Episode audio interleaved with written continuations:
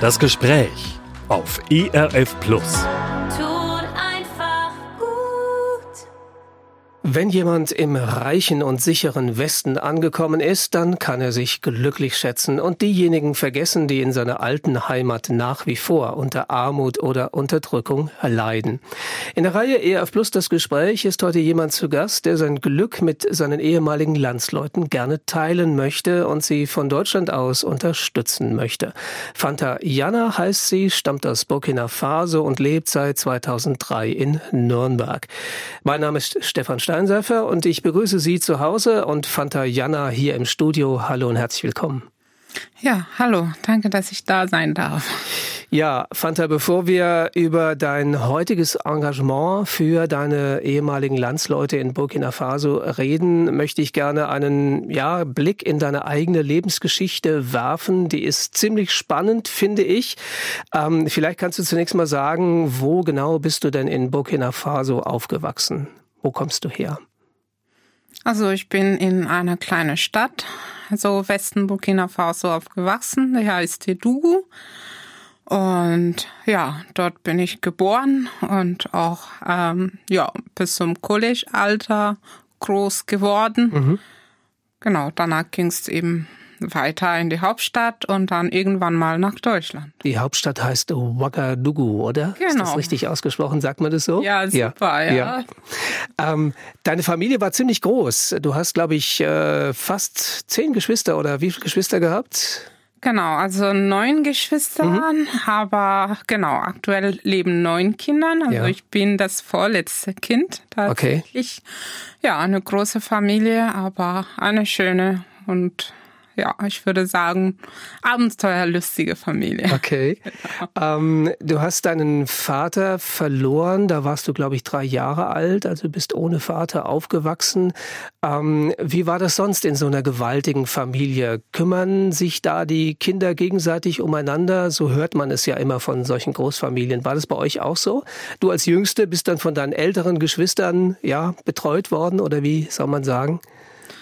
Ja, also so kann man das sagen. Also man kümmert sich, jeder kümmert sich um jeden, sagen mhm. wir so. Ähm, die Eltern haben dann mehr Pflichten hm, gegenüber den Jüngeren, aber genau, die Jüngeren bleiben auch nicht verschont, muss mhm. man sagen. Also äh, in, in so einer Familie muss man eben schauen, dass es dann ja, einfach klappt, dass es funktioniert, mhm. sozusagen. Und ähm, ja, dadurch, dass der Vater eben dann frühzeitig weg war, musste man eben äh, halt auch die Mutter dann helfen, den Größeren mehr, aber den Jüngeren aber auch ein bisschen wenig. Trotzdem, ähm, ja, war das, äh, ja, ich würde mal sagen, war das eine schöne schöne Zeit. Also ich erinnere mich noch äh, ganz gerne an meine Kindheit, mhm. ja. Burkina Faso als Land ist, so habe ich gelesen oder gehört, zu den zehn ärmsten Ländern der Erde. Ähm, also Armut ein großes Thema in vielen Ländern Afrikas, auch in Burkina Faso. Wie war das jetzt bei eurer Familie, zumal die Familie ja so groß war und dann fällt in der Regel ja der Ernährer weg? Ähm, habt ihr in Armut gelebt? Musstet ihr kämpfen ums Überleben sozusagen? Wie hast du das erlebt? Ja, also Armut ist für mich eine Definition. Das wird manche sagen, okay, es ist philosophisch. Ähm, ja, klar, es hat uns dann an, an vielen gefehlt, was dann auch, äh, sagen wir so, zum zum Leben gehört, sagen wir so. Das, das so das normale Mahlzeit, die, die drei Mahlzeiten waren nicht selbstverständlich, klar. Äh, ja, medizinische Versorgung war auch nicht äh, so selbstverständlich. Man hat sich gefreut, wenn man dann eben äh, genug zu essen hatte. Ja, das ist schon ähm, so der Fall mhm. gewesen mhm. und das ist auch so der Fall in äh, ja generell in, in Burkina Faso und bei uns war auch nicht anders. Aber genau, wie ich sagte, Armut ist eine Frage der Definition. Mhm. Ähm, insofern, ja, ich würde mal sagen, okay, wir hatten wenig, aber es ist halt so, wie man dann eben aus der Bibel sagt, besser wenig Brot als ein ja, ein Haus voller Braten ohne Frieden. Also ja. so ungefähr würde ich das zusammenfassen. Du hast ja schon gesagt, also die, der, der Zusammenhalt in deiner Familie und das Familienleben, da hast du positive Erinnerungen dran definitiv. Ähm, du hast doch schon gesagt, Stichwort College, ähm, das ist ja ein weiteres Thema, was auch mit der finanziellen Situation in der Regel zusammenhängt. Ähm, kann man sich das leisten, als Eltern oder als alleinerziehende Mutter sein Kind zur Schule zu schicken? Wie ist das in Burkina Faso allgemein und wie war das bei dir? Ja, also die Schule ist gebührenpflichtig. Das mhm. ist der Fall. Und äh, bei uns war nicht selbstverständlich, dass man überhaupt eingeschult werden kann. Also ich bin selber zwei Jahre später als normal eingeschult worden, weil das ja das Geld nicht da war mhm. für die erste Klasse. Und ähm, ja, das ist einfach diese Hoffen und Warten, okay, wird das dieses Jahr klappen oder wird es nicht?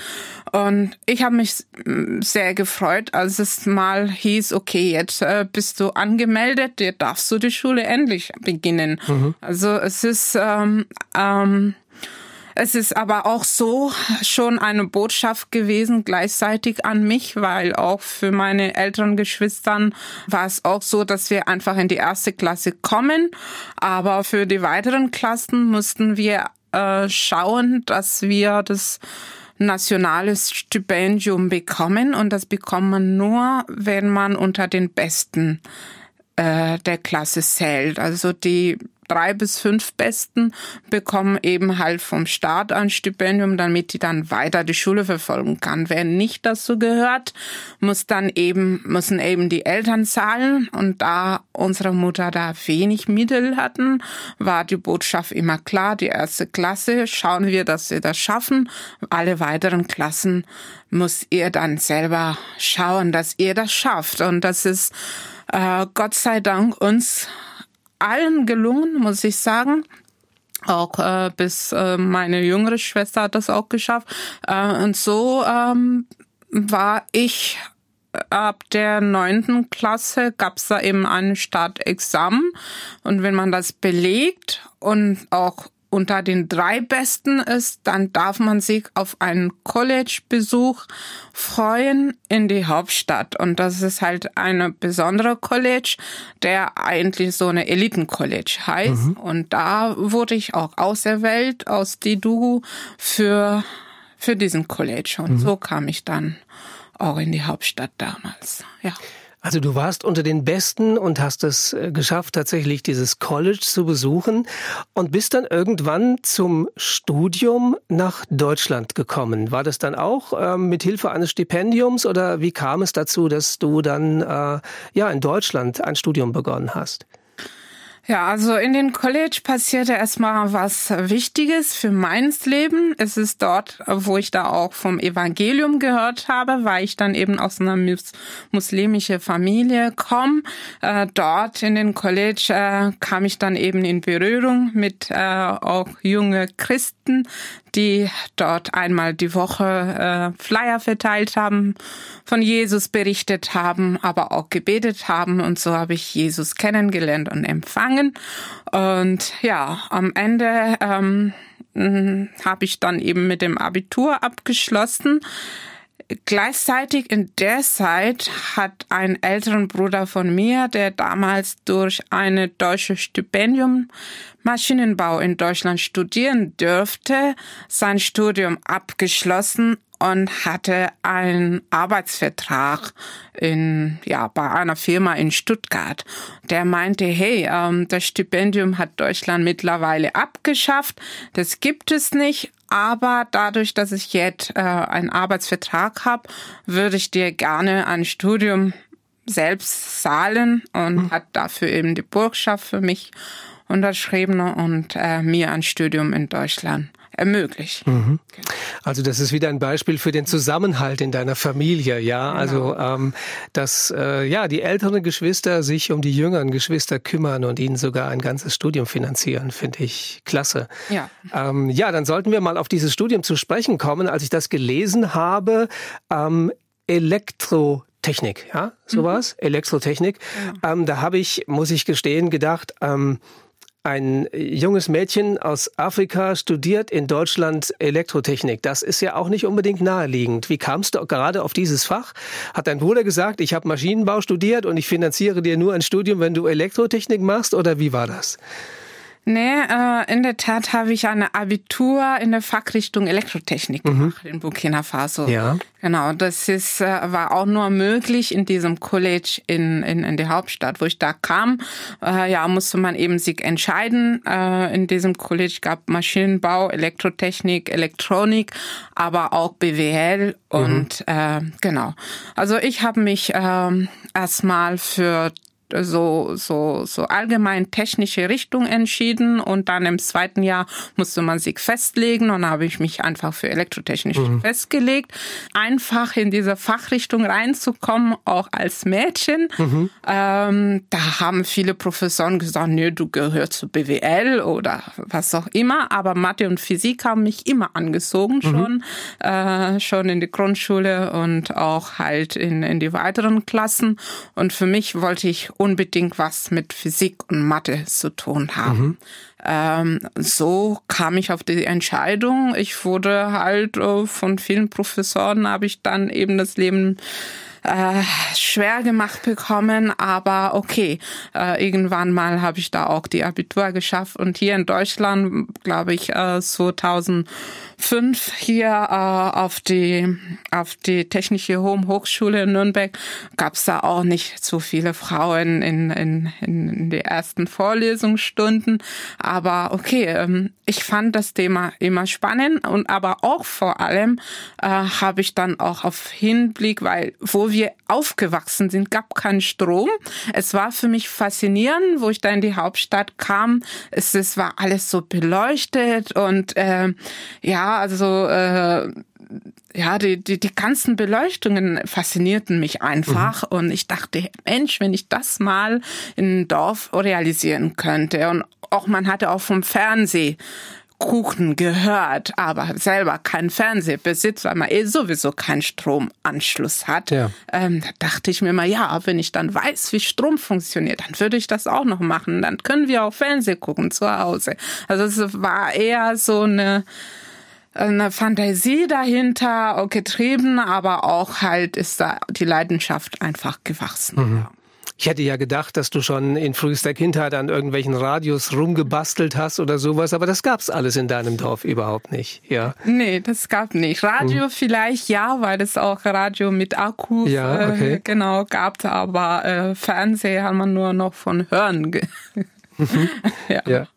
Ähm, ich komme auf die Sache mit der Elektrotechnik gleich mhm. wieder zurück, möchte aber noch ein bisschen genauer nachfragen bei dem äh, Stichwort äh, oder bei ähm, der Geschichte, die du ja am Rande eben erzählt mhm. hast. Du stammst aus einer muslimischen Familie. Burkina Faso ist ja insgesamt mehrheitlich muslimisch.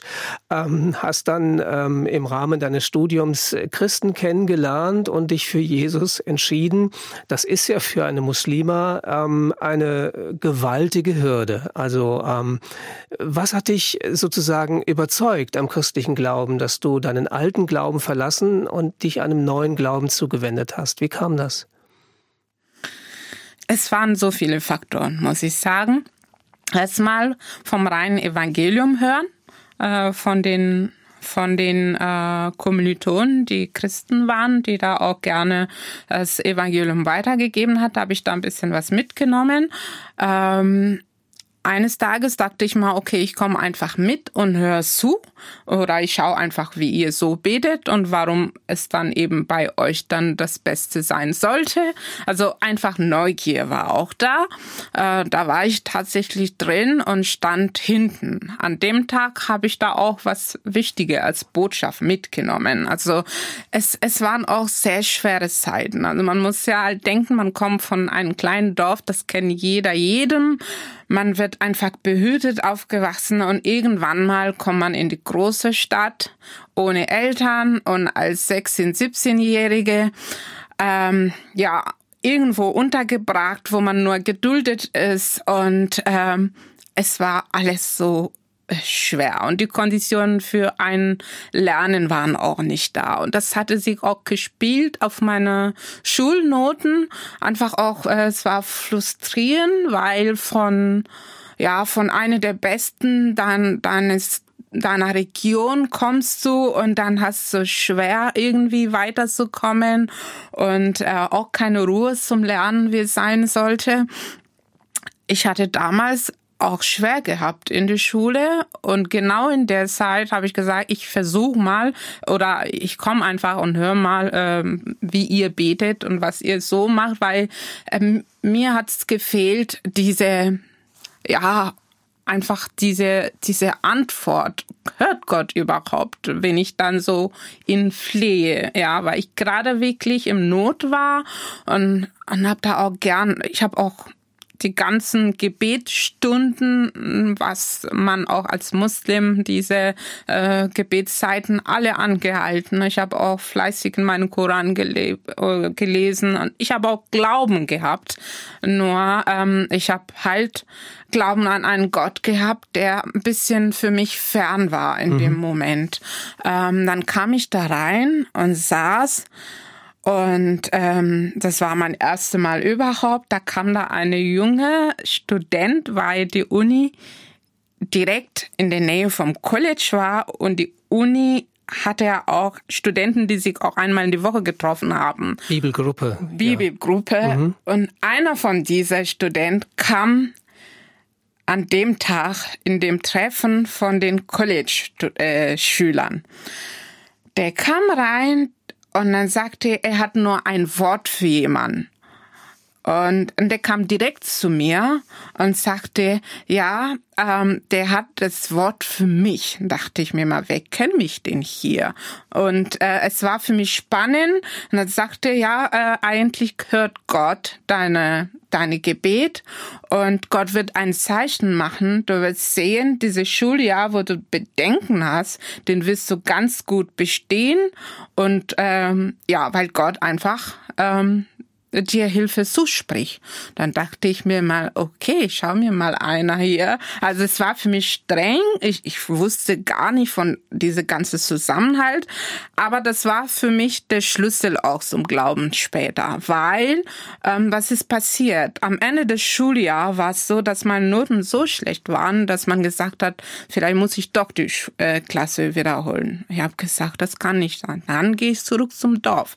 Weil dort kann ich in Ruhe studieren studieren und ich war immer den Besten. Warum werde ich jetzt auf einmal so schlecht, dass ich wiederholen musste? Also das war für mich peinlich auch. Was passiert? Ich habe da noch gedacht an dieses Wort und habe gesagt, der, und diese Jungs, die sind oder halt diese Gruppe, die sind auch noch Lügner, weil ähm, was der erzählt hat von angeblich ein Gott, das kann nur noch Lüge sein und wenn wenn das eben so anders austritt. Mhm. Dann äh, war es Schulferien, dann ging ich. Und es kam dann ein Brief von der Schule geschrieben. Äh, das Schuljahr war eigentlich so schlecht, eigentlich für alle Schüler. Die Notenspiegel waren so schlecht, dass sie eine, diese Durchschnittniveau gesungen haben und dadurch war ich wieder mal, äh, sagen wir so, zugelassen für mhm. die nächste Klasse. Also man hat die gesenkt, den, den, den, die Anforderungen. Die Anforderungen, ja. genau, mhm. genau. Also das in dem Moment dachte ich mir mal, Mensch, ich habe nur noch über den, den, die Gruppe geschimpft. Eigentlich äh, hatte er recht mit was mhm. er gesagt hat. Also ähm, habe ich wieder Frieden gefunden mit denen. Habe gesagt, komm, ey, es war doch gar nicht so schlecht, äh, was er gesagt hat. Also war für mich Neuheit. Es war auch für mich der Moment, wo ich entdeckt habe, okay, mit Gott ist auch nicht nur reden zu Gott, sondern der kann auch reden zu uns. Also das war ein einen sehr großen Unterschied. Das war für mich in dem Moment auch schwer zu akzeptieren als Muslim, dass auch, äh, sagen wir so, Gott sich so herabsickt zu unserem Niveau, um mit uns auch mal äh, zu reden. Aber ich musste das akzeptieren, nachdem ich das auch so persönlich erfahren habe. Es hat dazu gebracht, sagen wir so, es war nicht das äh, ja, der Grund, aber das war eine der Gründe, weil genau so ein, ja, ein, eine Unterhaltung mit Gott habe ich auch gesucht, sag mal so, mhm. in, in, mit meinem Glaubensleben. Also jemand, der nicht nur zuhört, sondern der auch in gewisser Hinsicht zu einem spricht, genau. etwas sagt in genau. das eigene Leben hinein. So, ja. so ist das, ja. ja. War das schon der Augenblick, wo du dich dann dafür entschieden hast, ich möchte selber Christin werden? Oder ähm, war das noch ein länger, längerer Prozess, bis du dann ja zum Glauben gekommen bist, sozusagen? Ja, also in dem Moment habe ich nicht gleich zugesagt, weil ich da auch eigentlich viel auch für meinen Glauben damals verteidigt habe. Und für mich war so, hm, wenn du jetzt zusagst, dann äh, machst du eben dich zu Loser oder also ich habe es da wirklich, ich war eher auf Diskussions gestellt, bis der andere mal mir sagte, okay, du, wir haben dir alles gesagt, was zum Evangelium gehört. Das ist unser Teil. Überzeugen wollen wir dich nicht, weil das können wir nicht, das kann nur Gott. Wir verteilen nur das Wort und was Gott mit dem Wort macht oder du mit dem Wort macht, das betrifft nur Gott und du. Jetzt weißt du die Wahrheit, hast du sogar mal ein bisschen Gott geschmeckt, mach daraus, was du willst, aber wir sind reingewaschen, weil wir mit dir schon das Evangelium geteilt haben. Also das hat mich schon in einer unguten Situation gebracht, weil ja, ich war so wieder gelassen mit meiner Verantwortung mhm. und so weiter. Ich habe aber auch äh, Zeit gehabt zu sehen, wie es heißt, auch Leben als in einer christlichen Gemeinschaft, weil diese Gruppe, die hatten nichts, aber die hatten alles geteilt. Und das, das war auch für mich wieder faszinierend, weil ich war auch in der Gruppe von den muslimischen Schülern. Insofern, ich wusste, wie, der andre, wie die andere Gruppe hm. funktioniert. Du hast den Vergleich gehabt zwischen beiden. Hm. Den Vergleich gehabt. Ich würde sagen, das Leben oder die Lebensweise der Schülern, der christlichen Schülern hat viel gepredigt, als was sie selbst mir gepredigt haben. Mhm. Genau, das hat mich äh, bewegt. Das. Ja. Nun ist es ja, ähm, irgendwann hast du dich dann für den christlichen Glauben entschieden. Mhm. Ähm, das bringt ja in der Regel dann nochmal ganz neue Probleme mit sich, nämlich wie reagiert die Familie mhm. auf diese Entscheidung? Mhm. Wie war das bei dir? Ähm, wie hat deine Familie darauf reagiert, als du ihr gesagt hast, ich bin ab sofort Christin und nicht mehr Muslimin? Mhm. Ja, das war das war schwer überhaupt das zu sagen. Ich musste irgendwann mal nur einen Brief schreiben. Mhm. Und dann habe ich geschrieben, habe geschickt, habe gesagt, schau, ich habe Jesus akzeptiert und äh, ich bin jetzt Christ geworden und basta. Okay. In die Mama kam die Antwort zurück. Ja, gut, dass du Jesus akzeptiert hat. Das heißt eben, wir erkennen dich ab und ab nun, wenn es Schulferien ist, schaut, dass es zu Jesus kommt in den Ferien, aber nicht zu uns das war, ja, ich wollte das nicht wahrnehmen. Ich habe gesagt, was, äh, was heißt das? Ich darf wirklich nicht in den Ferien nach Hause. Also das war für mich die wenigen Momenten, wo ich da wieder, ja, wieder mich freuen könnte und an, einfach wieder zu Hause sein. Und jetzt auf einmal darf ich das nicht, weil ich Jesus erkannt habe. Also das war schwierig. Das war okay. Ähm, es, es war schwer, es war besonders schwer, wo es da Ferien kam wo ich gesehen habe, okay, die meisten, die in den College waren, waren auch alle von irgendwelchen Regionen äh, Besten als Regionbester auch geschickt in der Hauptstadt und, und die fuhren alle nach Hause und ich stand da, was machst du jetzt? Zu Jesus in den Ferien, okay, wo wohnt er? Wo gehe ich dann hin? Ja, wie komme ich da hin? Ja, es war alles so, verwirren auch. Und ähm, ja, ich habe mich einfach entschlossen, nicht zu gehen, weil ich wusste nicht, was auf mich wartet. Ich hatte Angst auf die Reaktion und ähm, was mit, mit, mit mir passieren wird. Aus dem Grund habe ich äh, diese Ferien sein lassen. Mhm. Also du bist im College oder in der Stadt geblieben, wo mhm. du... Ähm, ich bin in der Stadt geblieben, ja. genau. Mhm. Ja, und dann ähm, gab es dann einige Monate später einen Krankheitsfall, wo ich da untergebracht war. Und da kam auch meine Mutter und mein Onkel ähm, wegen dem Kranken und so weiter. Und äh, so gab es die erste Begegnung mit denen mhm. als Christ. Ja, die Reaktionen waren auch prompt. Wo ist dein Kopftuch? Gut, dann dachte ich mir mal, okay, das hole ich mir mal schnell wieder mit Kopftuch oder auch Kopftuch, das stört Jesus nicht. Meine Herzeneinstellung, das, das ist wichtig. Ähm, dann habe ich gedacht, okay, ähm, alles gut, ich trage das Kopftuch wieder. So, das äh, haben wir schnell geregelt. Ja, dann kam das Essenzeit, dann haben sie mich gefragt, wie ist es mit deiner Entscheidung? Na, wie gesagt, die Entscheidung ist, äh, ist immer noch da. Gut, dann, ähm, solange wir da sind, musst du schauen, dass du nicht aus demselben Becher wie uns trinkst. Und wenn wir essen, wird dein Essen bereitgestellt. Du isst wie ein Hund, ganz allein, weil du unrein bist. Also es waren solche krasse Situationen, wo ich sagte, was? Das alles nur, weil man Jesus angenommen hat. Ähm, okay, als 17-Jährige, das ist, das ist, muss man sich auch noch vorstellen, ja. Das ist auch die Zeit, wo man ja auch noch eigentlich mit vieles beschäftigt ist. Und dann kommt noch das noch dazu, mhm. ja. Ähm, der wichtige Halt, die Liebe von der Mutter, die bricht dann ab. Da sagte ich mir mal, muss das sein? Ist das wirklich wert? Willst du nicht einfach, einfach alles umkehren? Äh, dann habe ich mit der Gruppe das besprochen, habe gesagt, ey, ich mache da eine Zeit durch. Ich weiß es nicht, ob ich noch lange zu euch gehört. Äh, so sieht es aus. Und dann stellte ich fest, dass über 90 Prozent alle diese Schülern genau dieselbe Situation leben wie ich. Da hatte ich mal was. Der eine sagte, ja, seit zwei Jahren dürfte ich nicht zu meinen Eltern weil ich Christ geboren bin. Ich war Aberglaube und jetzt wollen sie nicht akzeptieren. Und äh, lauter solche Geschichten.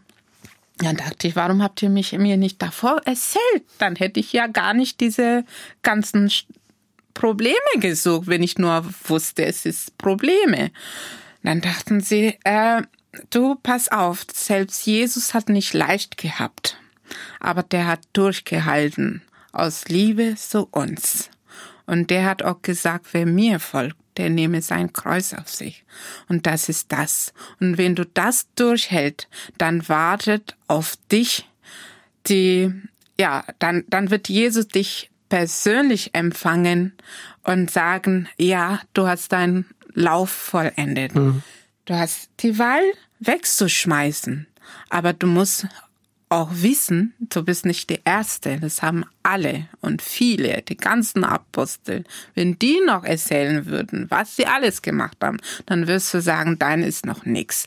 Also die haben versucht, mir da Parallelen aus der Bibel zu sehen, aber auch Mut zu geben und einfach auch zu zeigen, dass es wert Mhm. Das ist wert, das gehört auch zum christlichen Leben dazu. Das ist nicht so, dass du Jesus heute annimmst und plötzlich verschwinden alle Probleme. Nein, manchmal tauchen erst Probleme, die bis jetzt noch nie als Probleme galten. Ja, und äh, ja, da musste ich auch lernen, diese neue Facette von christlichen Leben kennen. Ja. Mhm. Fanta Jana heißt meine Gesprächspartnerin hier und heute in ERF Plus das Gespräch. Sie stammt aus Burkina Faso, aus einer muslimischen Familie, wie wir gehört haben, und sie lebt und arbeitet heute als Elektroingenieurin in Nürnberg. Sie hat aber ihre alte Heimat und ja, so können wir jetzt sagen, auch ihre alten Probleme sozusagen nicht vergessen, sondern sie möchte den Menschen dort und insbesondere auch den Christen helfen. Ja, und ich denke, wir sollten jetzt doch so langsam auf äh, das zu sprechen kommen, was du heute von Deutschland aus für Menschen tun kannst, die sich vielleicht in einer ähnlichen Situation befinden, noch ähm, wie du damals, als du frisch zum Glauben gekommen bist. Ja, ähm, Erzähl mal, was machst du heute von Deutschland aus? Um wen kümmerst du dich und wie sieht deine Hilfe aus? Also, ich muss so anfangen. Ich habe ja eigentlich schon als Student immer ein Herz gehabt und für für Leute, die denen es dann heutzutage ähnlich ist wie mir, mhm. also damals sozusagen. Also ich habe es schon als Student mich investiert ähm, in, in, in Schülern und irgendwann mal äh, mit der Krise, der die aktuelle Sicherheitskrise in, in Burkina Faso, habe ich dann ähm, in, in Rahmen mein, meiner Reisen in, in Burkina Faso bin ich dann in Kontakt mit Christen gekommen, die auch ähm, regelrecht verfolgt werden aufgrund ihrer Glauben, aber auch aufgesucht werden, weil sie vielleicht Pastoren sind oder Pastoren-Ehefrauen. Das ähm, dachte ich mir mal, okay, ich habe schon eigentlich als äh, bekehrte Muslime schwer gehabt, eine Zeit lang, aber als ich die Geschichte von diesen Leuten gehört habe und äh, dachte ich mir mal, äh, kann man da nicht was machen? Muss man nur hören und dann beten oder kann man auch zusätzlich zu beten aktiv das Leben von diesen Menschen irgendwie erleichtern. Mhm. So, das hat ähm, mich dazu geführt, noch mehr Informationen zu suchen. Ähm, zum Beispiel ähm, mein ersten Gesprächspartner war die Frau von einem Pastor, der Pastor Pia, der geschlachtet wurde 2019 mit vielen Ältesten in seiner äh, Kirchengemeinde gleich nach dem Gottesdienst von Terrormilizen. Mhm. Ähm, als ich die Frau von, von, von dem Pastor traf, das erste Mal und dann auch nur noch sehen, wie er noch dankbar ist, dachte ich mir mal, wow, was für ein Glaube. Ja, dass man noch nach all diese Erlebnisse noch einfach noch ein Wort findet, Gott Danke zu sagen, auch noch irgendwo einen Grund findet, dankbar zu sein. Das, das hat mich bewegt. Ich dachte, okay, ich komme und helfe äh, diese Menschen, damit sie nicht von Glauben abfallen aufgrund der schweren Zeiten, die sie erleben. Aber ich traf auch auf Menschen, die trotz dieser Schwere auch zeigen, wie viel Preis mehr man bezahlen sollte mhm. eigentlich. Und ähm, das hat mich ermutigt. Und äh, seitdem ähm, bin ich da auch im Kontakt und setze ich mich für verfolgte Christen in Burkina Faso ein. Und ähm, angefangen mit dieser kleinen Gruppe. Das sind jetzt äh, äh, fünf Regionen, wo wir da unterwegs sind, wo wir da ähm, erste Hilfe an Christen ähm, leisten, die äh, direkt äh, ja von ihrer Flucht von äh, einfach alles hinter sich lassen, weil sie einfach äh, gesucht werden aufgrund ihrer Glauben oder nicht mehr dort leben können aufgrund ihrer Glauben und sich niederlassen in anderen Städten in Burkina Faso, wo sie sich noch am sichersten fühlen. Hm. Das heißt, die brauchen dann finanzielle, wirtschaftliche Unterstützung, weil sie ja alles zurücklassen mussten und alles verloren haben letztlich. Genau, also das ist so äh, in der Tat äh, die Christen, die wir treffen. Äh, äh, entweder haben sie dann eine Warnung bekommen, dass es Terrormilizen dann äh, das Dorf besuchen werden, oder die haben Besuch von Terrormilizen bekommen, wo sie sagen, okay, entweder ihr kehrt euch um zurück zum Islam oder wenn wir kommen und ihr eure Entscheidung noch nicht getroffen habt, dann seid ihr alle weg. So, ähm, Im Sinne von, dann werdet ihr alle umgebracht. Äh, werden, wird ihr alle umgebracht. Mhm. Ne? Ja. Und äh, was passiert in dem Moment? Die, die sich das leisten können, äh, nehmen einfach ihre Kinder mit und machen sie sich fort. Mhm. Und äh, ja, manchmal, ich habe das zum Beispiel ein Beispiel von dem einen Pastor, äh, der jahrelang dort gedient hat bis einmal die Terrormilizen reinkommen in den Dorf, die fragen, wo leben Christen hier? Und dann werden die Häuser von den Christen auch gezeigt. Und dort haben sie halt bei dem Pastor angeklopft und haben gesagt, okay, wir kommen in drei Tage, du bekennst deinen Jesus ab und dann lassen wir dich in Frieden oder bist du und deine ganze Familie und Enkelkinder hatte er auch noch umgebracht. Ja, das äh, Schwere für ihn war damals, dass er er nicht wusste, wie er überhaupt aus dem Dorf kommt mit alle diese Familienmitglieder. Mhm. So zu sagen, er hatte außer sein Fahrrad keine weiteren Mittel. So finanzielle Mittel für eine Busreise fehlten auch. Der hat schon versucht, einige der Frauen mit den Kindern auf den Weg zu bringen. Der ist aber selbst geblieben mit anderen Jungs. Dann kamen die Terrormilisten und haben gesagt, okay, wie sieht's aus mit deiner Entscheidung? Der guckte und sagte, mich können sie umbringen. Aber die anderen, die haben nichts dafür getan. Und dann war die Entscheidung, nein, deine Entscheidung für alle. Die Geschichte endet so, dass der dann eben gesagt hat, okay, sag mir einfach, was ich sagen soll, dann werde ich das wiederholen. Sozusagen, er hat, sag mal so, seinen Glauben abgestellt. Mhm. Um die anderen letztlich zu retten, um es ja nur letztlich um, zu retten. ging. Ja. ja. Mhm. Also diese Geschichte war der Auflöser meiner Engagement, mhm.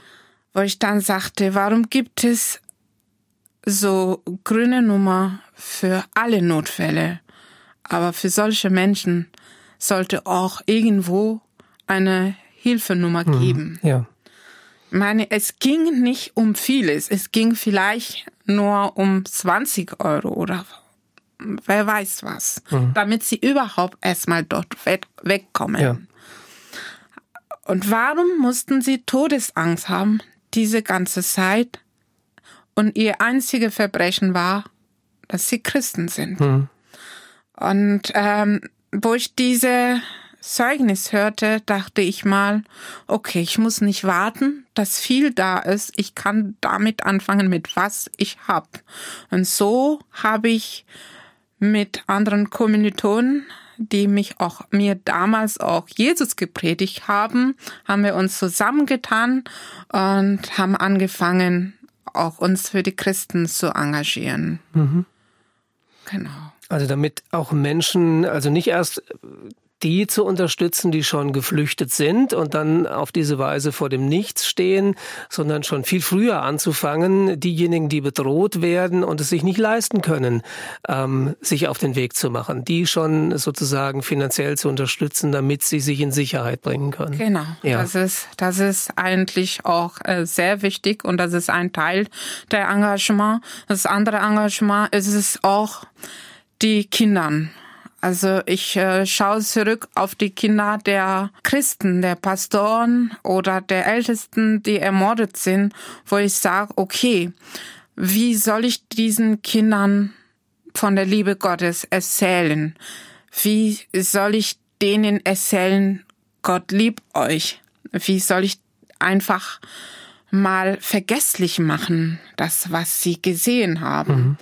Ähm, wie kann ich auch helfen, dass diese Kinder trotz des Erlebnisses, was sie dann hatten, weiterhin an, am Glauben bleiben und sagen, trotz dieses, was passiert ist, ist Gott mit mir.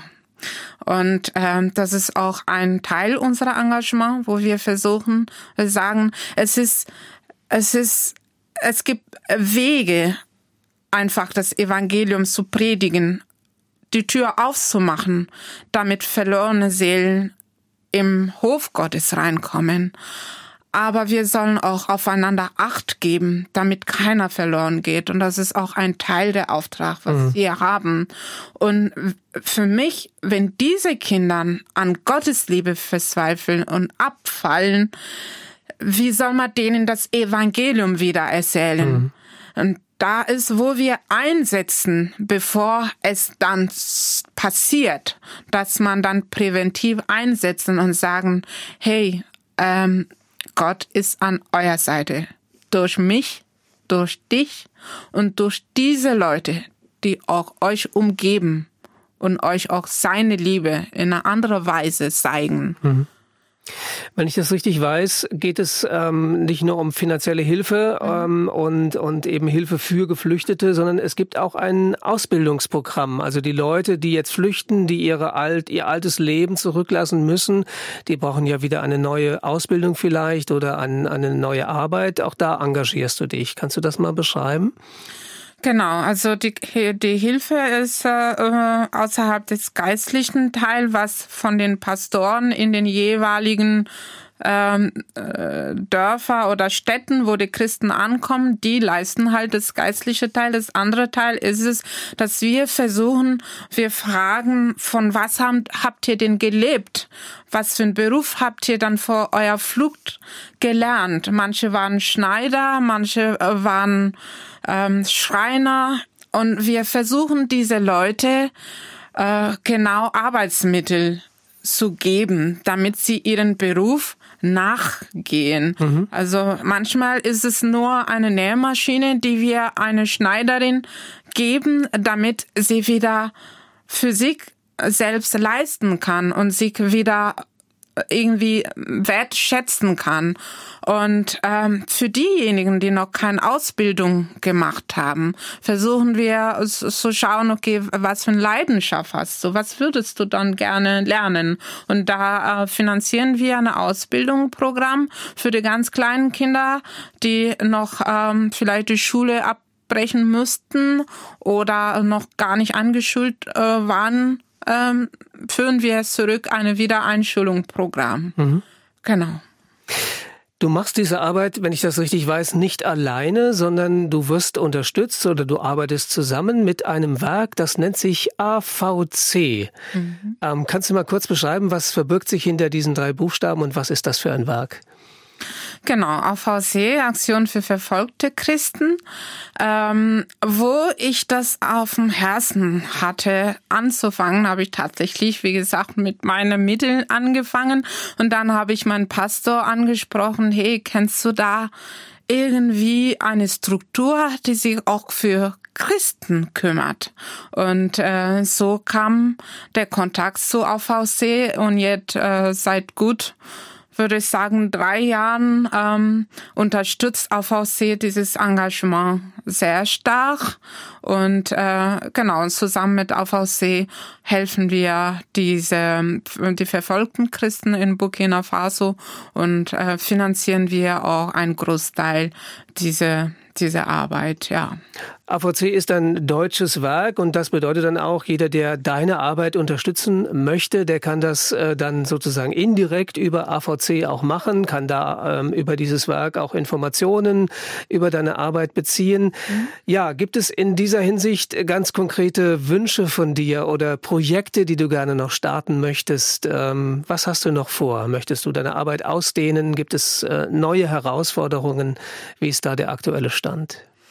Ja, also ähm, was da immer am aktuellsten ist, ist einfach die Kindern, die Jahre verbringen. Wir haben über 1,5 Millionen Kinder, die in der Tat keinen Schu äh, Schulzugang zur Schule haben mhm. in Burkina Faso. Ähnlich wie du damals, also wo es an Geld fehlt und wo man erstmal das Ganze finanzieren muss, genau. um und, zur Schule zu gehen. Ja, aber vor allem aus geflüchteten Familien. Okay. Mhm. Ja, das ist halt, das muss man auch noch hinzufügen.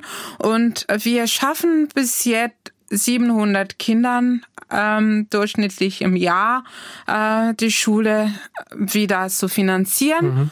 Das ist echt mega groß, aber man muss halt schauen, es ist noch viel da. Ja. Und was wir auch noch am Herzen haben, es ist einfach ein Ausbildungszentrum, weil es fehlt auch an Ausbildung äh, Möglichkeiten, Programme. Und ähm, das haben wir auf dem ersten einfach ein auf Ausbildungszentrum irgendwann mal aufzubauen, wo wir da auch diese seelsorgerliche Teil mit der Ausbildung auch zusammen verknüpfen, weil es geht nicht nur darum, eine Ausbildung zu gewähren, aber wir wollen auch die Glaube dieser Leute stärken. Und ähm, das geht leichter, wenn man das zusammen oder unter einem Dach mhm. bringt. Ist es denn so einfach, also ähm, als, sage ich mal, christliches Werk von Deutschland aus in einem ja mehrheitlich muslimischen Land eine solche Arbeit aufzubauen? Also bekommt ihr da nicht früher oder später ähnliche Schwierigkeiten vielleicht wie die Geflüchteten? Wie sieht das aktuell aus? Ja, also das äh, kann man nur in, in Großstädten machen. Und, und das ist auch vom Landesecke abhängig. So ein Werk kann man nicht zum Beispiel im Norden Burkina Faso machen.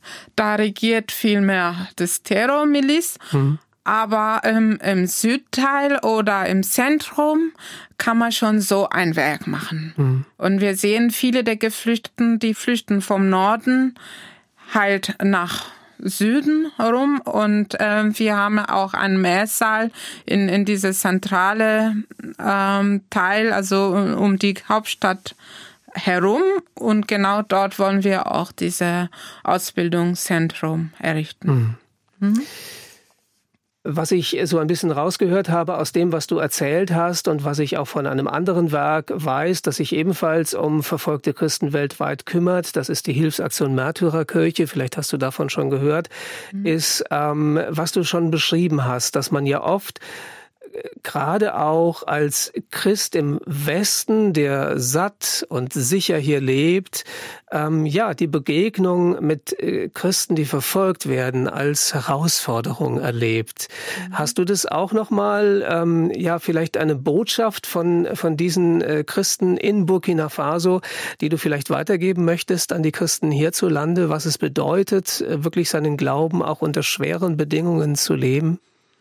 Was ich da hier noch mitnehme und gerne auch teilen will, ist es diese Dankbarkeit von den Frauen der ermordeten Ältesten und, und Pastoren. Das ist eine Erinnerung, die mich prägt, die bleibt. Äh, wie gesagt, man denkt, man man begegnet einer, der total zusammengebrochen ist, der total verzweifelt ist und dem man ist vorbereitet, dieser Person zu begegnen, Mut zu machen. Und dann begegnet man jemand, der sagt, okay, das ist zwar passiert, aber das ist, heißt nicht, Gott hat mich verlassen. Ja, ich glaube noch, dass Gott auch in dieser Situation mit mir steht. Und das ist eine Botschaft, den ich weitergeben wird hier. Manchmal sind die Situation, die wir hier erleben, wirklich Kindergartenniveau zum Vergleich zu das. Und für ein Nix verlässt man seine Gemeinde. Für ein Nix verlässt man die Christen oder halt die, die Gemeinschaft. Und für ein Nix bleibt man zu Hause. Geht man gar nicht zum Gottesdienst, weil keine Ahnung was. Aber wenn man einfach diese Begegnung mit diesen Menschen hat, dann denkt man plötzlich anders.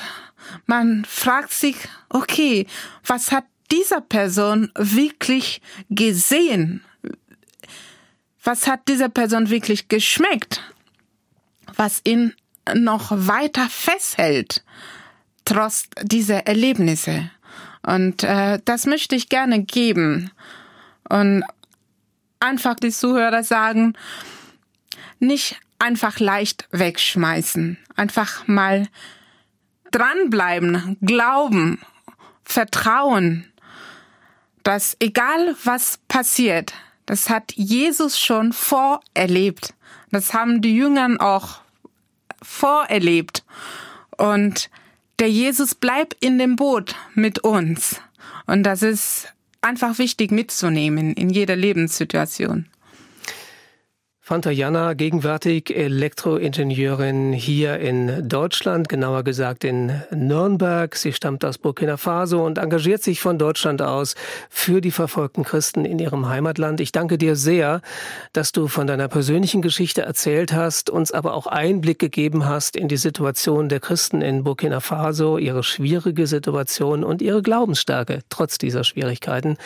Ich wünsche dir, dass du noch ganz vielen Menschen helfen kannst. Ich lade sie zu Hause ein, äh, Fanta Jana dabei zu unterstützen. Und ja, ich wünsche dir, dass du auch selber immer wieder neu am Glauben dranbleiben kannst. In diesem Sinne, Gott mit dir. Vielen Dank. Dankeschön. Mein Name ist Stefan Steinsäfer. In der Technik war Till Heimer. Ich bedanke mich wie immer auch bei Ihnen zu Hause für Ihr Interesse an dieser Sendung. Ja, und ich hoffe, Sie haben einen Impuls bekommen, auch selber immer wieder neu, trotz Schwierigkeiten an Ihrem Glauben dran zu bleiben oder in diesen Glauben hineinzukommen. In diesem Sinne, Gott auch mit Ihnen. Das war ERF Plus, das Gespräch. Weitere Informationen sowie den Download zu dieser Sendung finden Sie in unserer Audiothek unter erfplus.de. ERF Plus.